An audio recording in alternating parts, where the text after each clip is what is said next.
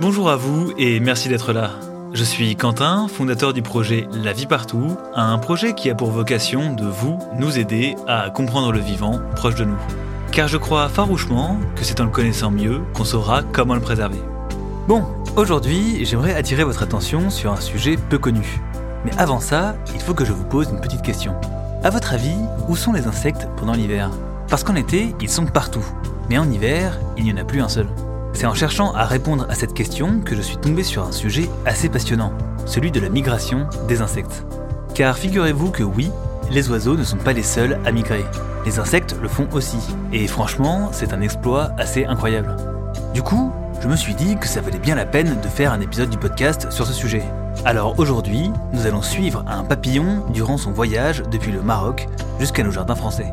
Grâce à lui, nous comprendrons un peu mieux la dynamique migratoire des insectes et surtout l'immense inconnu que représente cette migration pour la science. Bienvenue dans le cinquième épisode de la saison 2 du podcast La vie partout. Je vous souhaite une bonne écoute.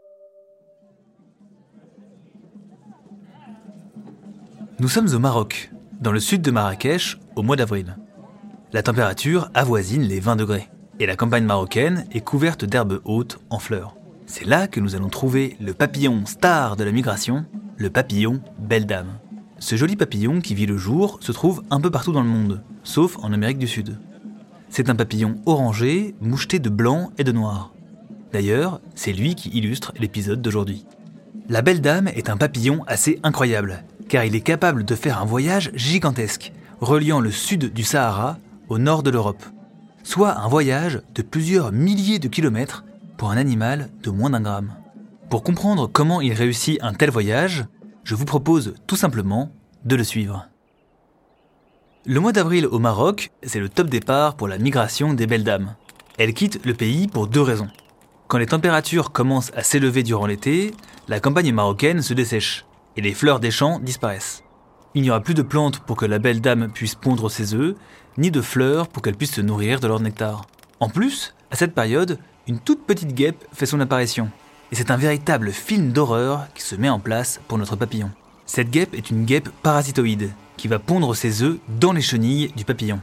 La larve de guêpe s'y développera en dévorant son hôte. Une fois à maturité, la larve devenue guêpe sortira de la chenille haute, la tuant du même coup.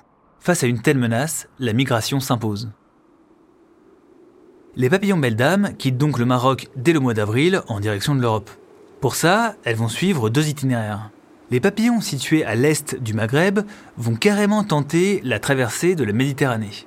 Les autres, nés plus à l'ouest, se dirigeront vers Gibraltar et l'embouchure reliant les deux continents. Ainsi, ils éviteront la traversée difficile de la Méditerranée par la mer. Rappelez-vous que ce papillon ne pèse même pas un gramme. Alors un tel voyage, c'est quelque chose de fou. Pour effectuer son voyage, le papillon Belle Dame peut compter sur 4 ailes de 5 à 7 cm qui sont animés par 4 puissants muscles thoraciques. Ces muscles vont faire battre les ailes suffisamment pour qu'elles battent 20 fois par seconde. Cette petite merveille de l'évolution peut voler jusqu'à 20 km/h. À son échelle, c'est colossal. Pour s'aider dans son périple, la belle dame emprunte des couloirs de vent, parfois au ras du sol, parfois à plus de 1000 mètres d'altitude. Une fois le détroit de Gibraltar passé, certaines longeront la côte atlantique portugaise, tandis que d'autres longeront la côte méditerranéenne espagnole en direction du nord de l'Espagne et de la Catalogne. C'est alors que devant elle se dresse un immense obstacle, la chaîne de montagnes des Pyrénées. Alors une petite pause s'impose. Au pied des Pyrénées espagnoles, les belles dames venues du Maroc font une pause. Elles profitent de la floraison des chardons pour se refaire une santé. Mais toutes ne repartiront pas, car la belle dame a une façon bien particulière de voyager. En fait, la belle dame ne fait pas sa migration d'une seule traite. Ces papillons vont faire ce que l'on appelle une migration multigénérationnelle. En gros, plusieurs générations de papillons vont se relayer pour atteindre le nord de l'Europe. Vous allez voir, vous allez comprendre. Notre papillon venu du Maroc a choisi une vallée fleurie de Catalogne pour reprendre des forces. Il va faire le plein d'énergie et puis il va s'accoupler. Les femelles pourront ensuite pondre des œufs bleu azur sur leur plante favorite. Les belles dames ne sont pas difficiles, elles aiment pondre sur pas mal de plantes différentes, comme les orties, les chardons, les circes, la bardane ou la vipérine. En quelques jours, les œufs vont éclore, donnant naissance à des dizaines de petites chenilles. Ces chenilles très gloutonnes vont s'empresser de manger un maximum de plantes avant de se changer en chrysalides, puis en papillons. En quelques semaines à peine, une nouvelle génération toute neuve de papillons belles dames pourra continuer le voyage vers le nord. En gros, pour faire simple, les papillons belles dames fonctionnent par étapes. Elles vont se reproduire tous les 1000 km, permettant à une nouvelle génération de continuer la migration vers le nord. Et pour passer les Pyrénées, deux chemins se proposent à nos jeunes papillons. Certains vont contourner la chaîne de montagnes par la côte ouest du côté de l'Atlantique, et d'autres par la côte est du côté de la Méditerranée. Certaines belles dames vont s'arrêter dans les campagnes françaises pour donner naissance à une nouvelle génération de papillons qui continuera à son tour le voyage vers le nord. Certaines iront en Angleterre et d'autres pousseront jusqu'en Suède. Sauf que ce que je vous raconte là, c'est le trajet aller, celui qui s'étend du printemps à la fin de l'été. Et comme je vous ai promis de vous parler des migrations d'automne, eh bien, il est temps de s'y intéresser. Nous sommes de retour en automne, et un mystère enveloppe le monde des entomologistes, les scientifiques qui étudient les insectes. Au printemps, c'est simple, les papillons migrateurs sont facilement observables. Il suffit d'aller voir là où les fleurs sont nombreuses pour en trouver. Mais en automne, c'est une toute autre histoire. Les papillons semblent disparaître sans laisser de traces. En quelques jours, les belles dames se sont évaporées. Certains pensaient que les papillons belles dames se faisaient tout simplement manger. Pourtant, on ne retrouve jamais leurs ailes, ce qui devrait arriver quand un papillon se fait manger. Alors, où sont passées les belles dames? Jusqu'à très récemment, cette question restait sans réponse. Jusqu'à ce que plusieurs découvertes ont permis de changer notre regard sur ce papillon. La première découverte fut faite grâce au radar météorologique. Les relevés pris par ces radars montraient que des nuages d'insectes volant à plusieurs centaines de mètres d'altitude descendaient du nord de l'Europe vers le sud. Personne ne savait de quel insecte il s'agissait, mais ces insectes existaient bien. Alors les scientifiques ont tenté une expérience, en cherchant des isotopes dans les ailes des papillons.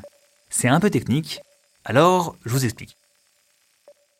En gros, quand une chenille mange une plante, elle incorpore les éléments de cette plante à son corps.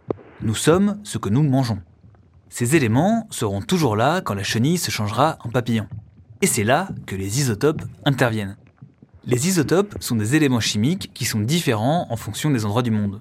Alors, les chercheurs ont analysé les ailes de papillons belle dame, retrouvées en Afrique en hiver. Et là, surprise. Dans les ailes de belles dames africaines se trouvent des isotopes issus des pays du Nord, notamment européens. C'est la preuve que les papillons belles dames font bien une migration depuis l'Europe en direction de l'Afrique en automne. Et ce qui est dingue, c'est que cette migration passe complètement inaperçue.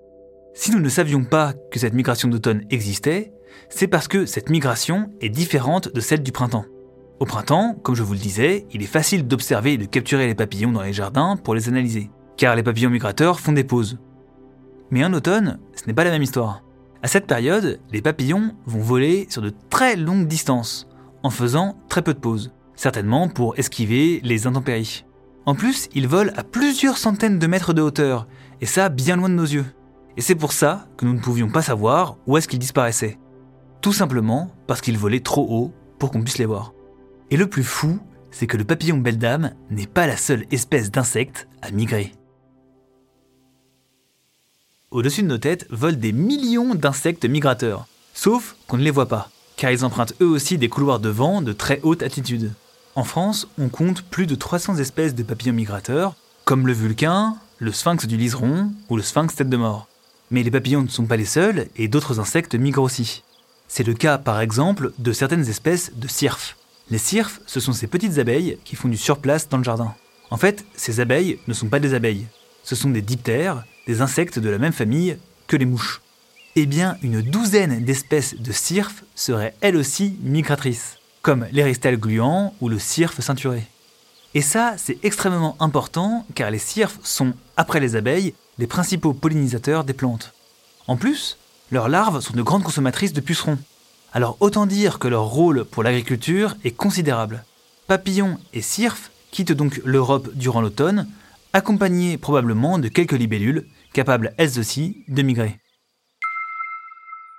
Pour se rendre compte de l'importance de cette migration en automne, dites-vous que la masse des insectes migrateurs serait 7 fois supérieure à celle des oiseaux.